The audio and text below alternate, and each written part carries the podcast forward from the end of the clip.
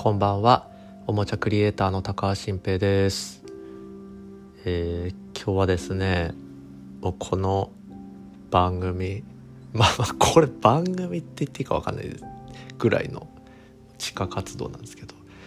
まあ、この番組もうすぐ100回に到達しちゃうんですけど気づけば、うん、びっくりですよね本当。うん。塵も積もればって感じなんですが、まあ、この番組始まって以来のちょっと、ま危ないというか切り込んだというかちょっとも下手したら大炎上してもおかしくないぐらいちょっと危険な話をしてみたいと思います。あの あのゲスの極み乙女の川谷絵音とあのベッキーの不倫報道あった時代あったじゃないですか。であの時にゲスノートっていうのがなんかネットでちょっと話題になったってことがありまして、まあ、ご存知の方もいると思うんですけどちょっと知らない方のために軽く説明しますとそのゲス乙女の,、まあその川谷さんとこう関わった人たちがそのタレントさんたちがあの次々とそのなんか悪い目に遭っていくっていうことが起きたと。で、まあ、まずその有名な、まあ、まずそのベッキーとの不倫に始まりその後あの甘利大臣がの当時マイナンバーっていうのを国民に認知させるために記者会見でその「私以外私じゃないの」っていう曲の替え歌を披露したっていう、まあ、ちょっとご記憶ある方もいるかもしれないですけど「まあ、私以外私じゃないの」当たり前だけどね。だからマイナンバーカードみたいな感じでこう言って記者がちょざざわざわするっていう。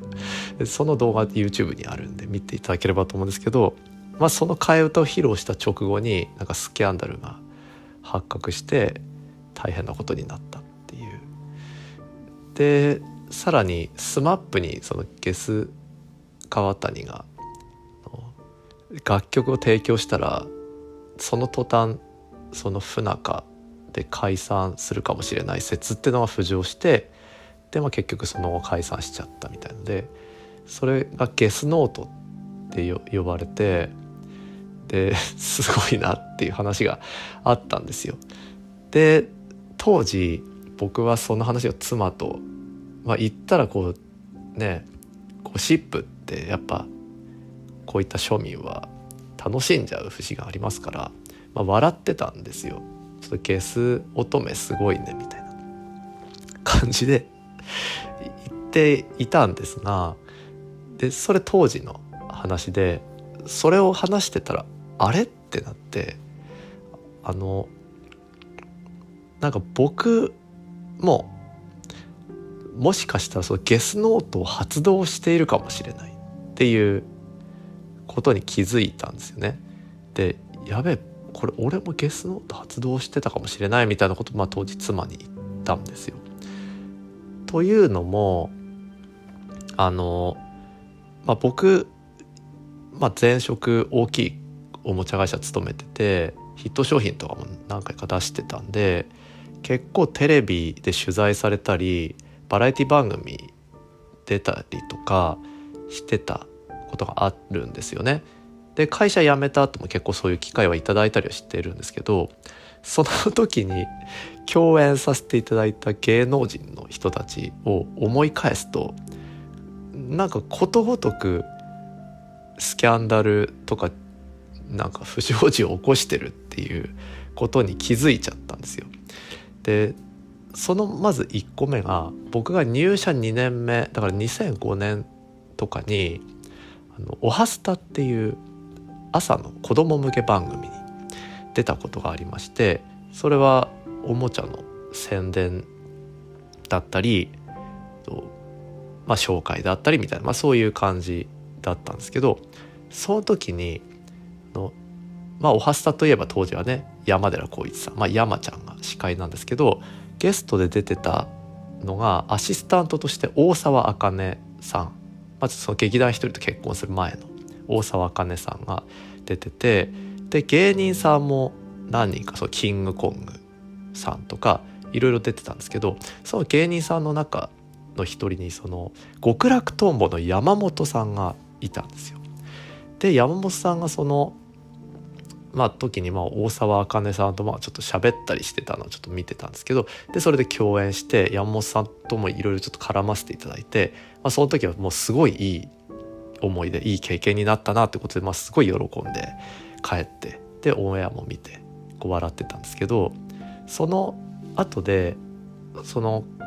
極楽とも山本さんがちょっと大沢あかねさんになんかちょっと言い寄ってなんかちょっと変なことになったみたいな週刊誌に出てでさらにその後山本さんはもっと大変な事件を起こしてしまってこう芸能界から一旦こう退くみたいな感じになったんですよ。でああの共演した山本さんがみたいなで僕もめちゃイケとかで見ててめっちゃ笑ってたのにとんでもないことになったなぐらいに思ってたんですよね。でその後であのまあ共演した人たちでまあいろいろいるんですけど例えばチュートリアルさんとこうロケ的なことでご一緒させていただいたことがあってであ徳井さんっていうのはなんかこう気さくに話してくれるんだなみたいに思ってたんですけどまあ徳井さんってその後でちょっと会計の不祥事みたいなね起きたと。ででそれさらによくよく思い返すと「無限プチプチ」って商品を発売した時にあのダウンタウンの音楽番組の「ヘイヘイヘイでゲストがあの牧原紀之さん、まあ、あのマッキーだったんですけど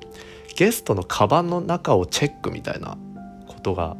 あの その時行われてでマッキーのカバンの中にたまたま無限プチプチが入ってて「これ知ってますすごいんですよ」とか言ってでダウンタウンもまっちゃんとかも「いやこれ聞いたことはある」みたいな感じでこう言って盛り上がっててでそれは僕からしたらもちろん嬉しいじゃないですかむちゃくちゃ。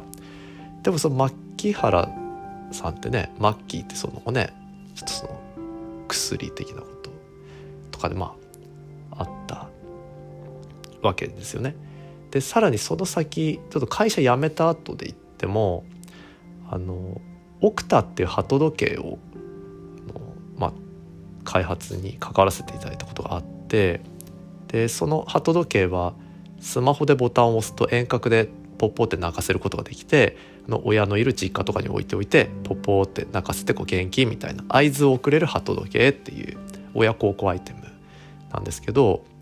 それをラジオで紹介させていただけるっていうことになった時にそのラジオのパーソナリティが赤江玉緒さんとピエール滝さんだったん。まあそれ玉結びって番組でねでこれはちょっと最近じゃ最近なんでちょっと有名かもしれないですけどでその鳩時計